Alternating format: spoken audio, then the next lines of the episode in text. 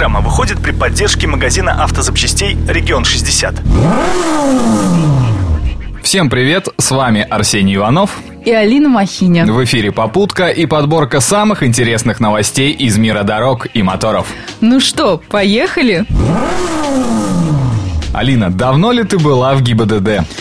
Да как-то не было повода. А что? Могу смело сказать, что тебе крупно повезло. Оформляя автомобиль, мне пришлось полдня провести в очереди. Причем сначала в очереди на талон, а потом в очереди, но уже по талону. Причем с выдачей прав ситуация была не намного лучше. А вот за водительским удостоверением ты просто пришел не вовремя, а потому и не туда. С 1 февраля будущего года оформить водительское удостоверение и даже паспорт можно будет в многофункциональных центрах. Что-то я сомневаюсь в отсутствии очередей в этих МФЦ. А зря. Советую сходить. Благодаря принципу одного окна очередей там практически нет. Тем более, что помимо выдачи водительских удостоверений, там же можно будет сдать экзамен на права.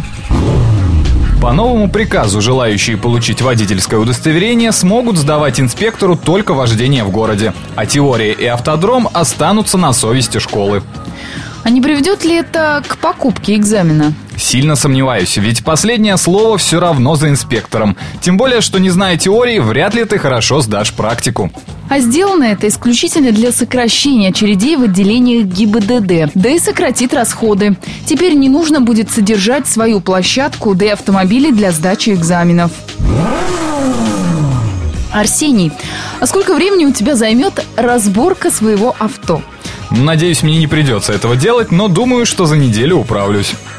Что-то слабенько. Курсанты одного из военных институтов разобрали и собрали УАЗик за три с половиной минуты. Причем разборка заняла 90 секунд, а сборка 120.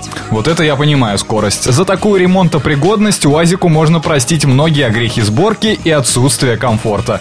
Только возникает вопрос, зачем им это? Все это подготовка к конкурсу военных техников «Рембат», который проходит в рамках армейских международных игр. Эх, мне бы таких мастеров. Алина, кем ты хотела стать в детстве? Уже не помню.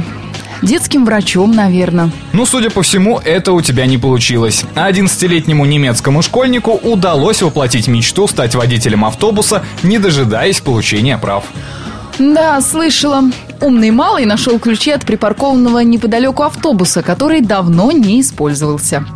А поскольку мальчик знал, где у автобуса находится кнопка, открывающая переднюю дверь, он проник в салон и отправился по маршруту. Самое удивительное, что угонщику удалось взять на борт нескольких пассажиров, которые даже не обратили внимания на возраст водителя. Только потом горе-пассажиры заметили подвох и вызвали полицию. Но, скорее всего, серьезные неприятности юному водителю не грозят. Ему нет 14 лет. А вот родителям придется выложить около 70 тысяч рублей, да и то из-за царапин шопинг на автобусе. На этом у нас все. Рулите на здоровье. Удачи в пути!